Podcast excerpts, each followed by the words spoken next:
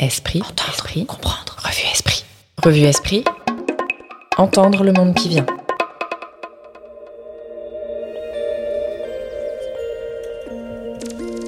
Esprit, une revue dans l'histoire.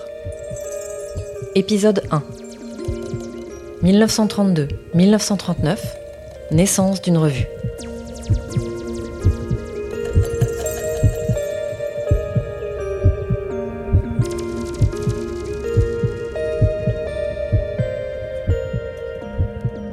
Nous sommes révolutionnaires doublement, mais au nom de l'esprit. Une première fois, et tant que durera l'humanité, parce que la vie de l'esprit est une conquête sur nos paresses, qu'à chaque pas nous devons nous secouer contre l'assoupissement, nous adapter à la révélation nouvelle, nous épanouir au paysage qui s'amplifie. Une seconde fois, en 1932, parce que la moisissure du monde moderne est si avancée, si essentielle, qu'un écroulement de toute sa masse vermoulue est nécessaire à la venue des nouvelles pousses. Avant notre Renaissance, on l'a dit, il nous faut un nouveau Moyen Âge. Refaire la Renaissance, Emmanuel Mounier, octobre 1932.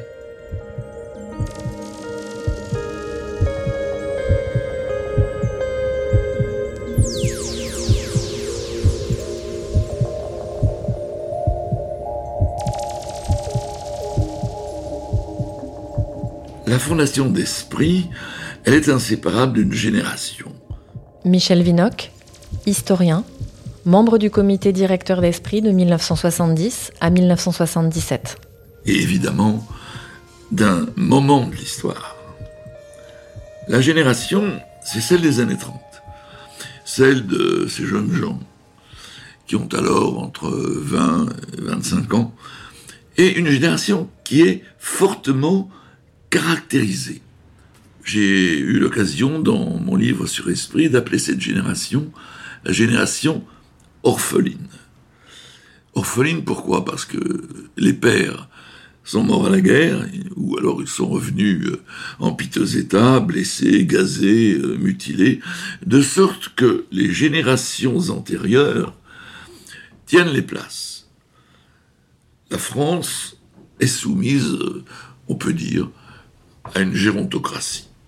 Il y a eu une obsession euh, de cette jeunesse dans l'après-première guerre mondiale, dans les dix années après la première guerre mondiale, où euh, tout le monde parlait de la nécessité de rénover le pays par l'intermédiaire justement de, de ces jeunes. Emmanuel Laurentin, journaliste, membre du comité de rédaction d'Esprit depuis 2013.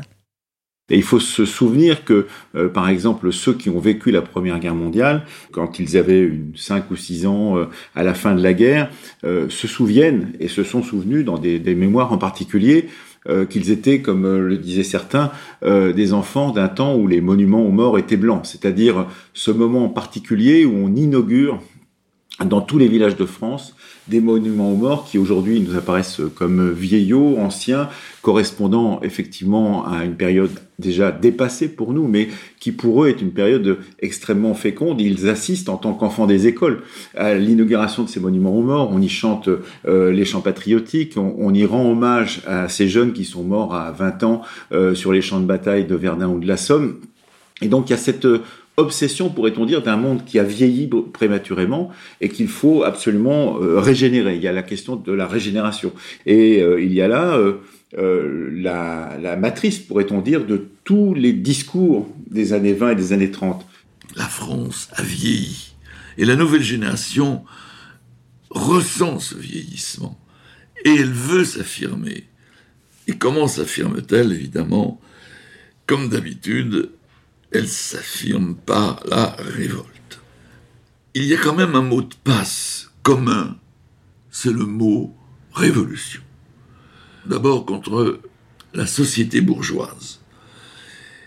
La révolution contre la civilisation de l'argent et de son expression économique, le capitalisme. La Grande Guerre à laquelle ces jeunes gens n'ont donc pas participé, la guerre et la révolution communiste bolchevique, elles ont créé un monde nouveau. Et pour eux, ils se trouvent au milieu, au cœur d'une crise de civilisation. C'est une idée prégnante. Cette crise à laquelle la médiocrité de la démocratie parlementaire en France est incapable de faire face. Cette crise, elle n'est pas seulement politique, institutionnelle, même pas économique, j'y reviendrai. Non, c'est une crise beaucoup plus profonde. C'est une crise de l'esprit. C'est une crise de l'homme. C'est une crise des valeurs. Une série de, de formules que l'on retrouve sous leur plume. Alors, euh, il faut se souvenir que l'époque est, dominée par des pensées comme celle de Valérie, par exemple, euh, cette euh, idée que les civilisations sont désormais mortelles, et donc il y a bien effectivement cette idée d'une crise de civilisation, alors qui, après coup, a pu apparaître comme une critique aussi de la façon dont fonctionnaient les sociétés démocratiques du début du XXe siècle. Il y a cette idée que cette civilisation est désormais atteinte en son cœur même parce que la guerre n'était pas envisageable de, telle manière qu'elle s'est déroulée, c'est-à-dire une guerre brutale, une guerre euh, déterminée et surtout une guerre qui a fait tellement de millions de morts que, au bout du compte, elle a laissé l'Europe complètement pantoise devant euh, justement ce qu'elle avait pu produire. Et il faut s'imaginer effectivement que quand on sort de la Première Guerre mondiale, la plupart de ces gens-là sont dans le deuil. Donc il y a cette idée effectivement qu'avec la destruction des villes, avec la destruction de, de la société aussi qui euh, est parallèle à cela, eh bien il va falloir refonder une euh, civilisation ou une culture qui a été euh, mise à mal par la guerre. Mounier, alors ça c'est vraiment, je crois c'est quand même, il faut le reconnaître, il, était, il était quand même influencé par les non-conformistes des années 30, hein, ça c'est évident. Alors disons, ils étaient quand même agités, on va dire, par la question sociale, quoi. Hein. Jean-Louis Schlegel, co-directeur de la rédaction d'Esprit de 2016 à 2020. Mais ils avaient l'impression que, ils avaient tous l'impression que la, que la démocratie allait à volo. Hein, c'était, et en particulier à cause de la faiblesse des individus, je crois.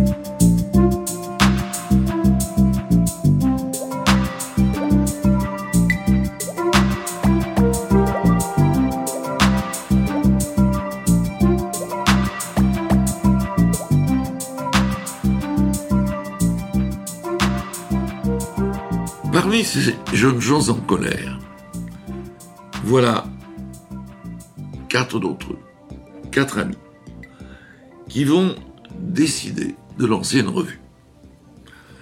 L'un s'appelle Georges Isard, c'est un jeune avocat qui a quelques intentions de faire une carrière politique. Il y a André Deléage qui prépare euh, l'agrégation d'histoire à laquelle il devra renoncer pour des raisons de santé, et il fera sa carrière euh, comme bibliothécaire. Louis-Émile Gallet, qui était sorti architecte de l'école des beaux-arts. Et puis enfin, Emmanuel Mounier, qui est agrégé de philosophie depuis 1928. Il avait été brillamment reçu, deuxième, derrière Raymond Aron, qui avait été premier. Bien, quatre jeunes gens, quatre amis. Notons que ces quatre amis sont catholiques. Et que pour eux, la crise de civilisation, c'est aussi la crise de l'Église catholique, que Mounier euh, résume euh, par euh, la complicité, sa complicité celle de l'Église avec ce qu'il appelle le désordre établi. Il dénonce ses complaisances avec la société bourgeoise et le monde de l'argent. Au départ, qu'est-ce qu'ils veulent, ces quatre euh, copains? Euh, Ils n'ont pas l'idée d'une revue tout de suite. D'abord, ils veulent lancer un mouvement. Non pas un mouvement catholique, un point très important. Car dès le départ, ce qu'ils veulent, c'est de lancer un mouvement d'idées, un courant d'idées pluraliste. Et un courant d'idées qui qui prépare, si l'on veut, à long terme, la révolution à laquelle ils aspirent. L'idée de, la revue, eh bien, c'est que euh, ça sera l'organe du mouvement. Et Mounier, qui est le plus disponible, puisqu'il est professeur euh, et que les autres sont plus occupés euh, professionnellement, euh, Mounier, qui en sera le directeur, dans un premier temps, il ne sera que le délégué du mouvement à la direction de la revue. Et cela va durer jusqu'en 1933. C'est l'année où l'on voit se séparer justement le mouvement, disons à vocation politique, qui a pris pour nom la troisième force, et la revue absolument indépendante. Il existe naturellement, il existera des ponts, des passerelles entre euh, la troisième force et Esprit, mais en 1933, Mounier devient le patron à part entière et Esprit devient une revue indépendante.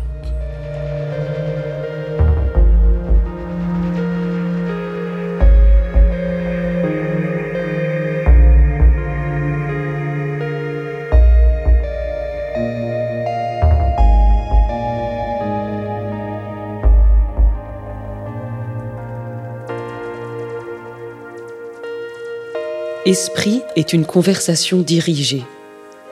Nous n'y faisons appel qu'à une certaine famille d'hommes, mais nous tenons à la variété de leurs voix. Pour des raisons de clarté politique, la troisième force peut refuser certains d'entre eux, dont elle rejette les tactiques ou les alliances. Nous avions décidé que la revue et le mouvement d'action resteraient quelque temps mêlés pour s'appuyer l'un l'autre dans leur départ, et que Georges Isard, organisateur de la Troisième Force, abandonnerait son titre de rédacteur en chef à Esprit le jour où son mouvement aurait une existence officielle et une vie suffisamment forte pour être autonome. Il le fait par cette déclaration commune. Emmanuel Mounier, directeur d'Esprit, Georges Isard, délégué général de la Troisième Force, juillet 1933.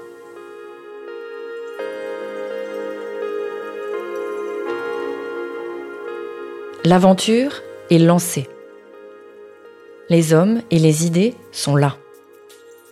Le corpus s'affirme, ce sera le personnalisme.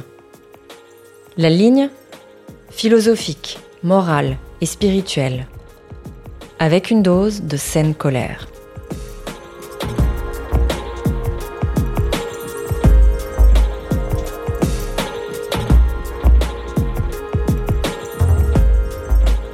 Cœur euh, des projets, au cœur de la réflexion, de la philosophie de l'Hervé Esprit, il y a un mot, le personnalisme. Le personnalisme, c'était le refus d'enfermer l'individu dans son être séparé, mais au contraire de l'ouvrir aux autres, dans des communautés de diverses sortes. Cette double affirmation, par conséquent, de chaque être humain s'oppose à deux idéologies.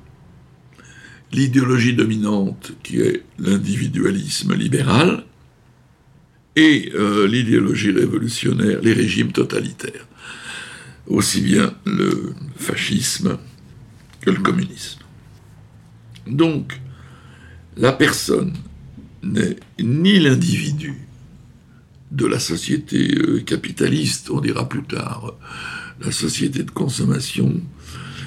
Et Mounier répète, nous sommes contre la philosophie du moi pour la philosophie du nous.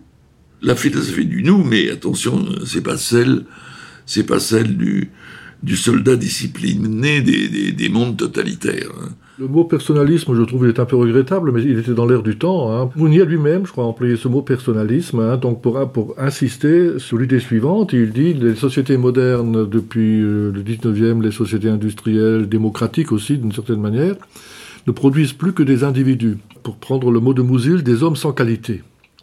Chez Mounier, ces termes-là, ils sont pas comme ça, mais j'ai encore vu récemment, il parlait de des hommes pleins, qui ont une plénitude de relations avec, avec autrui et des choses de ce genre-là, des, des, qualités intrinsèques de culture. Et il dit tout ça est détruit au fond par euh, l'individualisme moderne euh, et par le, disons, le, même, disons-le, en, partie, l'individualisme euh, démocratique. Donc il invente cette idée de personne. C'est peut-être un défaut du personnalisme quand même en politique. Il y a un côté moral quoi, dans, dans, le personnalisme. Au cœur de, de l'entreprise d'esprit, il y a donc d'abord, je l'ai dit, la révolte contre une civilisation bourgeoise, mais aussi contre la solution totalitaire, fasciste et communiste. Et le projet, il suffit pas d'être contre, il y a un projet positif, le projet d'établir les bases d'une nouvelle société qu'on appellera la cité personnaliste.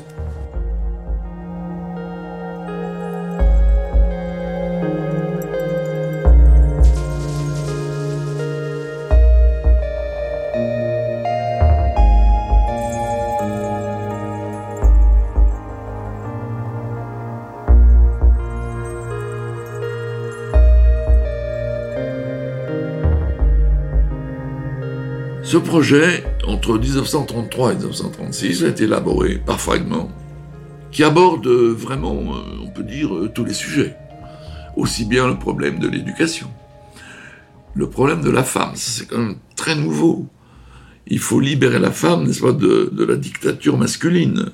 C'est dit dans, dans, dans, un numéro même qui est fait, qui est consacré euh, à la femme. Bon, donc, en ces années-là, on remarque deux influences importante. Ça évoluera par la suite. Mais indiscutablement, l'influence de Proudhon. Euh, Proudhon qui est mort en 1865, donc euh, un héritage ancien, et d'autre part un contemporain, qui est le socialiste belge Henri Demont. Ces deux influences vont se combiner pour amener euh, Mounier à faire une synthèse, on peut dire, entre ces, deux courants, ces deux courants d'esprit. Comme Proudhon, il faut en finir avec le régime parlementaire. Il faut fonder une démocratie largement décentralisée. En économie, cela veut dire l'abolition du salariat au profit d'un régime de copropriété de cogestion. On, pourrait employer euh, le mot euh, qui date des années 60, mais enfin, qui n'était pas de l'époque, euh, autogestion. C'est l'idée que l'économie doit reposer sur des unités de production autogérées, disons-le, il s'agit d'une utopie. Car en 1930, dire qu'on va abolir le salariat, on n'est pas bon, aujourd'hui, 90 ans plus tard, on n'a pas encore vu, n'est-ce pas, la chose se réaliser. Et l'idée de Mounier, c'est certainement pas de dire que la révolution, cette, ré, cette révolution-là est pour demain, euh, pas du tout. C'est de préparer, évidemment, les esprits dans tous les domaines à une révolution qui est, je l'ai dit d'abord, personnelle, et euh, préparer de proche en proche un courant intellectuel et spirituel qui deviendrait un jour véritablement politique, pour en arriver à un changement de société.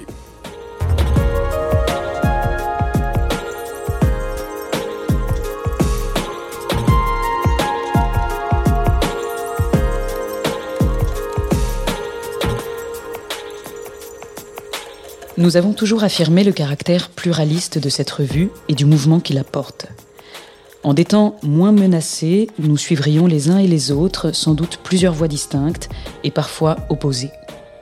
Nous ne sommes pas unis comme les membres d'un corps religieux par une vision du monde et de l'homme commune depuis le principe jusqu'au détail. Nous nous trouvons rejetés par l'extension d'un mal défini dans une situation élémentaire qui nous engage à une action commune de sauvegarde vitale. Notre humanisme, déclaration collective, octobre 1935.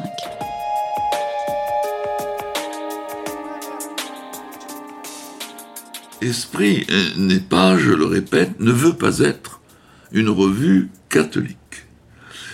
Mounier chrétien, euh, je dirais même un chrétien euh, fervent, de foi profonde, nourri de l'évangile.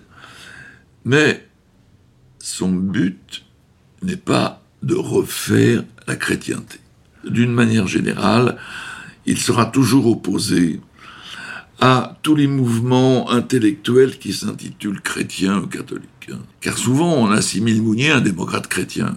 Pas du tout, car Mounier sépare les ordres, les ordres intellectuels, confessionnels, euh, politiques. Il ne faut pas mélanger tout cela. Alors, entre parenthèses, euh, donc Esprit n'est pas une revue catholique, mais euh, l'ambiguïté a demeuré quand même, jusqu'à aujourd'hui peut-être. Pour une raison très très très concrète, c'est que les principaux lecteurs, les abonnés, d'où venaient-ils? Dans une très large mesure, évidemment, euh, ils se sont recrutés dans les milieux de la jeunesse catholique, du cofondateur, Mounier, Emmanuel Mounier. Emmanuel Mounier au dire de tous ceux qui l'ont connu, j'ai eu la chance en, faisant euh, mon histoire d'esprit, c'était dans, dans les années 1970, il y avait encore beaucoup de, de survivants, donc j'ai eu cette chance de pouvoir en interroger beaucoup. Et euh, je dois dire que tous ceux que j'ai interrogés, j'ai été frappé euh, par cette unanimité, ont pu dire Mounier personnalité exceptionnelle, exceptionnelle. Moi, je ne l'ai pas connu, et en regardant les photos, je vois pas le, physique, n'est-ce pas, d'un homme charismatique, euh, ni par la, ni par la beauté, ni par l'air qu'il a. Il a l'air d'un bon d'un professeur lambda, quoi, je dirais, sans aspérité particulière. Il était handicapé physiquement.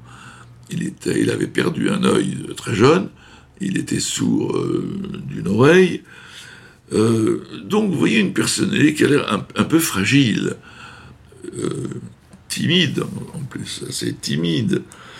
Il pourra dire même au, moment d'esprit, en, réfléchissant sur la naissance d'esprit, je ne songeais nullement à m'en occuper moi-même. Je manque communément de confiance en moi et d'aplomb. Mais voilà, il émane de lui, et là encore, unanimité de, ceux que j'ai interrogés.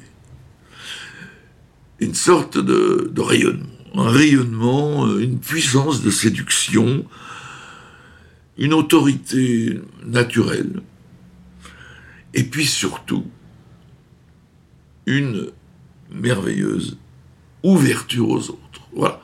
C'est un homme qui, même quand il aura un bureau, ne fermera jamais sa porte. Ça fait perdre du temps. Tant pis, c'est pas du temps perdu pour lui. Il écoute. Il écoute et il diffuse une sorte de, sérénité communicative.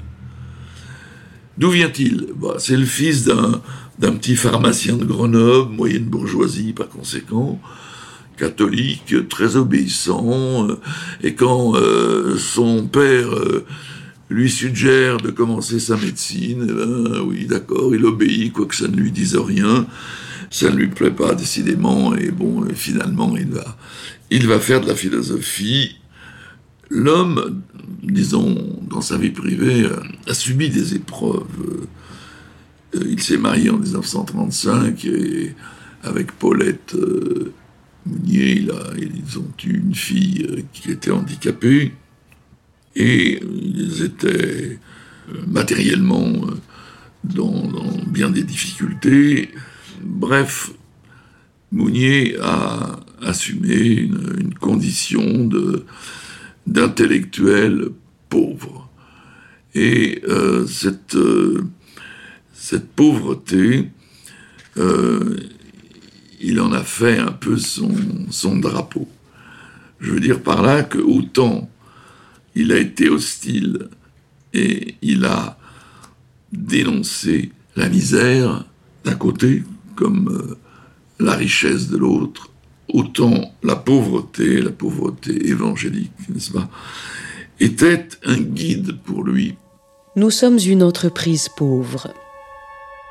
Nous n'avons aucune peine à l'avouer, et nous en sentons même quelque honneur dans une époque où la pensée n'équilibre ses budgets qu'à condition de se vendre.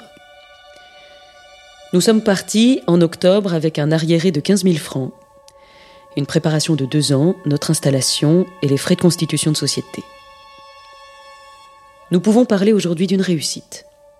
Réussite morale, considérable. Nous n'avons pas tout dit, mais veut-on que nous n'ayons plus rien à dire au bout de cinq numéros? Réussite matérielle appréciable, mais nous sommes encore loin du compte, qui serait un budget normal. Nous faisons donc appel à tous nos amis, connus ou inconnus, qui tiennent à ce que nous leur restions. Notre souscription permanente, mars 1933. Voilà donc un, un, jeune professeur un peu timide et qui pourtant a beaucoup d'audace. Et l'une de ses grandes qualités, qui rejoint un peu celle que j'ai énoncée tout à l'heure, c'est qu'il a été un grand rassembleur. Il a su admirablement grouper autour de lui, une fois que la revue a été lancée, toute une série euh, de collaborateurs, généralement de la même génération, euh, qui étaient très différents les uns des autres, avec des, des aptitudes euh, diverses, des caractères tout à fait différents. Et au fur et à mesure de l'histoire de, cette revue, il a accueilli des intellectuels de tous bords, en tout cas très, très originaux.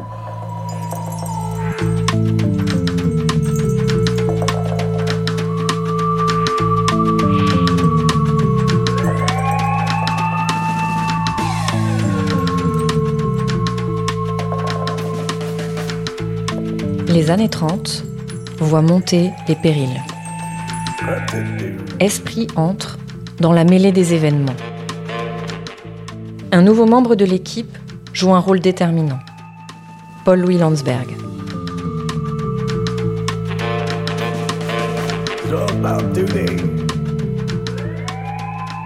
Jeté dans un monde plein de contradictions, chacun de nous éprouve souvent le besoin de se retirer du jeu et de se mettre à l'écart, sinon au-dessus des événements, en spectateur détaché. Le motif d'une pareille fuite du monde n'est pas un égoïsme plat, mais plutôt le désir de pouvoir constituer au moins une vie pleine de sens dans sa sphère individuelle et privée, en se repliant sur soi-même. Ici, du moins, nous croyons pouvoir dominer le destin et réaliser nos intentions authentiques. Mais nous nous apercevons bientôt qu'une telle attitude ne correspond pas à notre véritable situation. Bien au contraire, notre existence humaine est tellement impliquée dans une destinée collective que notre vie propre ne peut jamais gagner son sens qu'en participant à l'histoire des collectivités auxquelles nous appartenons. Réflexion sur l'engagement personnel, Paul-Louis Landsberg, novembre 1937.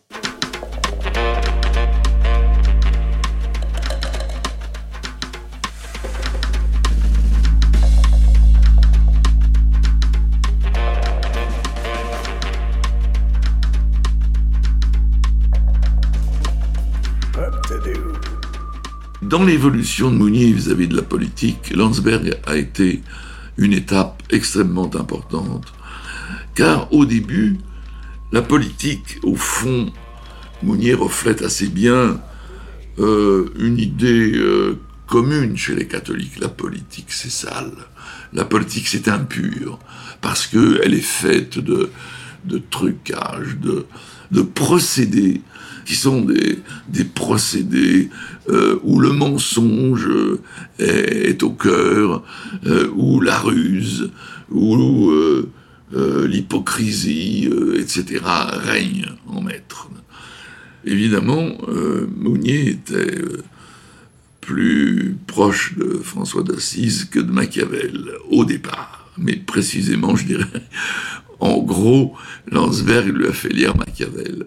Je, dis ça symboliquement, hein. je ne sais pas si c'est comme ça que ça s'est passé. Et alors il y a cette idée qui est très forte à mon avis. On se bat en politique toujours dans des combats douteux. C'est-à-dire que le manichéisme, le, bien contre le mal, ça n'existe pas en politique, n'est-ce pas? Il y a toujours, quand on défend ce qu'on estime le bien, il y a des compromis, des concessions avec effectivement le mal. Et il faut choisir. Et parfois il dira que la vérité du combat, elle tient dans l'épaisseur d'un cheveu. Vous voyez? Ça c'est très important, je crois. Euh, comme euh, philosophie politique. Comprendre, n'est-ce pas, qu'il n'y a pas, comme euh, Robespierre le croyait, n'est-ce pas, le camp du bien contre le camp du, du mal. Et qu'il y aura toujours chez Mounier le respect de l'autre, de l'adversaire, de l'ennemi, pour essayer de comprendre ce qu'il y a ou de récupérable ou d'explicable. Vous voyez, ça c'est une attitude évidemment qui est euh, assez rare justement euh, dans les combats politiques qui sont des combats d'affrontement violents. Et Mounier ne procède pas du tout par la violence. Seulement, tout ce côté théorique, euh, utopique, etc., est euh, brutalement interrompu, ou en tout cas suspendu, par l'événement, les événements. Et les événements vont défiler.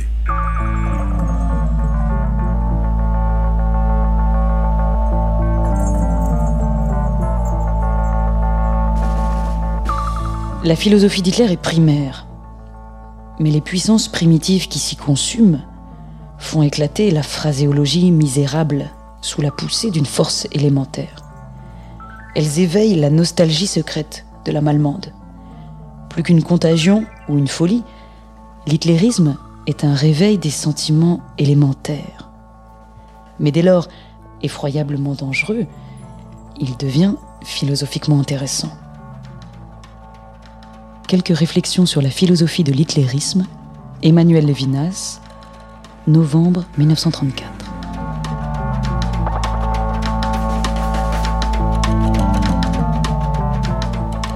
C'est à partir de 1930-35 que ces agressions successives qui vont commencer euh, au cœur de l'Europe. C'est le, c'est le 6 février 1934. C'est euh, l'invasion euh, la conquête de l'Éthiopie par Mussolini en 1935, qui déclenche une bataille d'intellectuels en France entre ceux qui appuient euh, Mussolini et ceux qui, qui s'y ont opposés. C'est en 36 le Front populaire, c'est la guerre d'Espagne, et c'est bientôt la catastrophe de la conférence de Munich en 1938. Euh, donc, progressivement, esprit qui a été avant tout une revue, un lieu de, réflexion, euh, de théorie, qui se distanciait de la politique, parce que la politique c'était le monde précisément des compromissions, et qu'il fallait rester dans une, euh, dans une pureté et d'intention et de réflexion, va être amené justement à prendre parti. Et euh, plus nettement, Mounier et Esprit vont s'engager au moment de la guerre d'Éthiopie en 1935.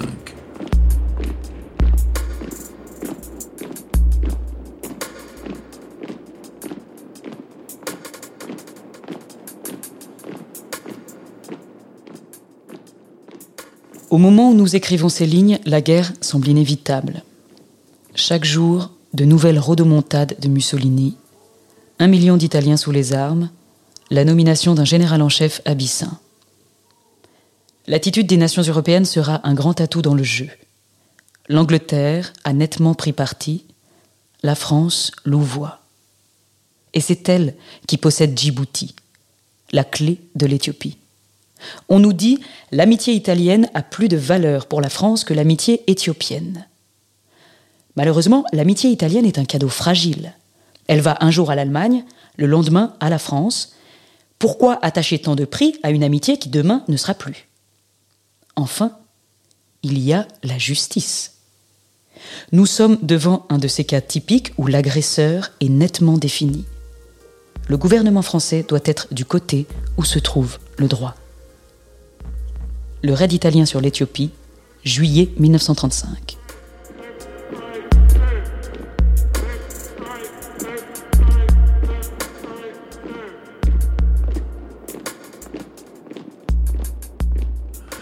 Dans cette grande querelle entre ces intellectuels de, droite euh, qui sont euh, souvent issus ou encore membres de l'action française, qui soutiennent une entreprise coloniale parfaitement légitime pour eux.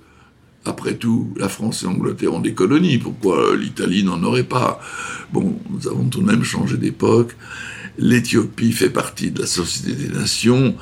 Euh, c'est quand même une euh, autre chose que d'aller euh, coloniser en 1880 l'Afrique. Bon, en tout cas, quoi qu'il en soit, là, Esprit a choisi son camp, carrément du côté antifasciste. Quand le Front populaire, l'année suivante, est vainqueur aux élections, indiscutablement, l'Arvé Esprit va observer, décrire le Front populaire avec sympathie, avec euh, euh, évidemment un esprit critique, ne jamais perdre de vue, n'est-ce pas, c'est ce qui, dans le Front populaire, peut être négatif, et notamment de, de maintenir toujours ce régime qu'il déteste. Euh, se sauver du fascisme, bien, mais pour conserver un régime euh, parlementaire détestable, on, met des limites par conséquent au soutien. Mais quoi qu'il en soit, c'est évident que euh, Esprit a choisi son camp. Mais quel camp? Vois-tu, mon vieux, jamais on n'aura eu plus de chance de faire, enfin, quelque chose d'efficace contre les oppresseurs capitalistes. Ces puissances d'argent dont la destruction est tout de même notre premier objectif, l'effort sans lequel rien n'est possible. Ce n'est là engager ni la liberté, ni l'indépendance d'aucun parti, ni d'aucun groupe, mais seulement ne pas dire non à un premier espoir. Lettre à un camarade de province sur le Front populaire, André Ullmann, juillet 1935. La guerre d'Espagne est un moment particulier parce que euh, c'est euh, un moment de, bascule, pourrait-on dire. L'Église, euh, évidemment, se range en partie pas la totalité de l'Église, se range du côté, euh, disons, euh, de la réaction du franquisme et, euh, de Franco. Mais une autre partie de l'Église, il faut se souvenir de ce moment incroyable où on voit Bernanos passer de l'autre côté, parce qu'il se rend sur le terrain et qu'il s'aperçoit effectivement de, des massacres qui sont commis, des atrocités qui sont commises par les franquistes et par les forces franquistes. Il faut s'apercevoir effectivement que c'est un moment de bascule. On, peut se dire aussi qu'il y a une sorte de dévoilement. Ce qui se passe pendant la, guerre d'Espagne, la façon dont les franquistes euh, massacrent euh, est atroce. Donc il y a là effectivement un moment de révélation qui est important pour tous les intellectuels, puisqu'il va falloir se positionner. C'est quand même la naissance du comité des intellectuels antifascistes, c'est quand même ce moment de 1934 où on retrouve dans la même salle des gens qui n'ont pas grand-chose à voir entre eux, mais qui néanmoins sont là pour pouvoir dire c'est le moment décisif, la guerre d'Espagne est un moment euh, décisif, euh, comme euh, l'arrivée de Hitler au pouvoir en 1933. En 1934, on se réunit, puis ensuite on va continuer à travailler ensemble, parce qu'il y a là un danger pour la civilisation européenne, il y a un, danger pour l'ensemble des démocraties qui fonctionnent encore à ce moment-là. Il y a un autre problème, qui n'est pas seulement le problème social de la crise économique, c'est euh, le problème de la guerre. Et là, l'esprit va être euh, au pied du mur. Depuis sa naissance jusqu'en 1938, Mounier, ses amis, ses camarades, la revue, étaient profondément pacifistes.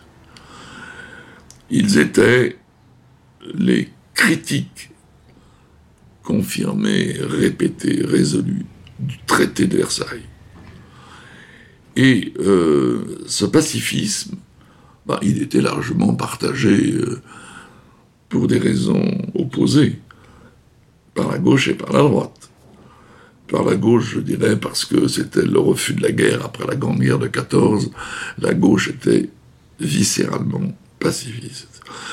Quant à la droite, elle jugeait que Hitler était un bon rempart face au communisme, qui était le danger numéro un, et qu'il n'était pas question de faire la guerre à Hitler. Mounier, donc, a appris euh, la nouvelle de la conférence de Munich et le triomphe de, Hitler avec consternation. Et il y a une prise de conscience chez lui qu'on ne peut plus laisser faire. Il va écrire cet article qui est assez retentissant, qui s'appelle Lendemain de trahison, où il condamne par conséquent la reddition, on peut dire, de la diplomatie euh, franco-britannique. Quand des hommes, un régime, un pays, qui se sont fait pendant 20 ans les champions de la parole donnée et du droit des petites nations, renient leur signature avec préméditation, et en 24 heures, avec une sorte de hâte irritée qui sent le crime crapuleux, bousculent leurs protégés vers le suicide, comment ne pas parler de déshonneur? Lendemain d'une trahison, Emmanuel Mounier, octobre 1938. Mais cet article n'a pas été approuvé par tout le monde. Je veux dire, euh, dans la revue. Car beaucoup de ces jeunes gens, qui étaient un peu moins jeunes du reste, euh, sont restés euh, profondément pacifistes et que euh, la paix avait un prix qui était peut-être la lâcheté, la trahison, tout ce qu'on veut, mais que c'était la valeur suprême et qu'il fallait défendre la paix, tant pis pour les Tchèques. Il fallait accepter. Donc, Mounier a eu cette vertu du courage intellectuel de rompre avec ses propres convictions pacifistes en disant que c'était pas la meilleure façon d'empêcher la guerre. Il y a quand même encore dans cet article une faiblesse. C'est qu'il termine par le souhait d'un désarmement général. C'est-à-dire qu'au moment où, face à Hitler de plus en plus puissant, il faudrait lancer l'ordre du réarmement, lui, au contraire, croit au désarmement. Mais ça ne durera pas. Ça ne durera pas, et on le voit dans les numéros d'un bimensuel qu'il crée à ce moment-là, qui s'appelle Le Voltigeur, et qui paraît donc euh, deux fois par mois, pour être plus rapide, plus vif sur l'événement, qui est véritablement une publication anti-munichoise euh, très très nette, de défense par conséquent la démocratie face euh, euh, aux conquérants, euh, euh, à l'impérialisme hitlérien, etc. Et c'est aussi un combat de l'intérieur parce que Esprit et le voltigeur vont dénoncer toutes les complicités intellectuelles et politiques dont les fascismes et Hitler disposent en France. Et c'est comme ça qu'il y a un numéro spécial, très remarquable, contre l'antisémitisme, où ils attaquent à fond l'hebdomadaire Je suis partout, euh, de Robatet, de Brasillac, etc. Donc, euh, on peut dire que jusque à Munich, en gros, il y a une hésitation sur le problème de la guerre et de la paix, mais qu'à partir de, Munich, et de plus en plus, euh, la, réflexion sur la guerre et sur la paix amène esprit à se ranger derrière la vraie défense contre le fascisme, qui n'est pas de crier contre tel ou tel parti ou ligue française, euh, mais bel et bien de lutter contre les conquêtes hitlériennes et pour une diplomatie euh, française un peu plus vigilante.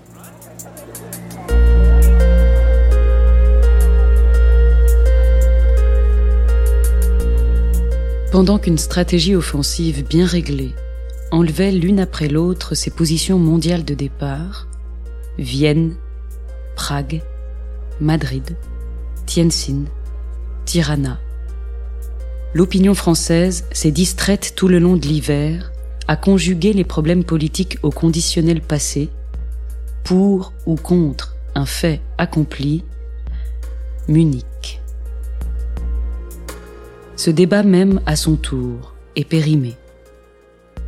L'été qui vient ne nous demandera pas de choisir, après coup, entre l'utopique et le révolu, ou d'occuper la scène avec des confessions publiques. Il nous offre une série de crises prochaines à dénouer, de décisions à prendre, et notre vie, notre pays, la paix, et plus que la paix, comme enjeu. Conditions de paix pour l'été 1939, Esprit, août 1939.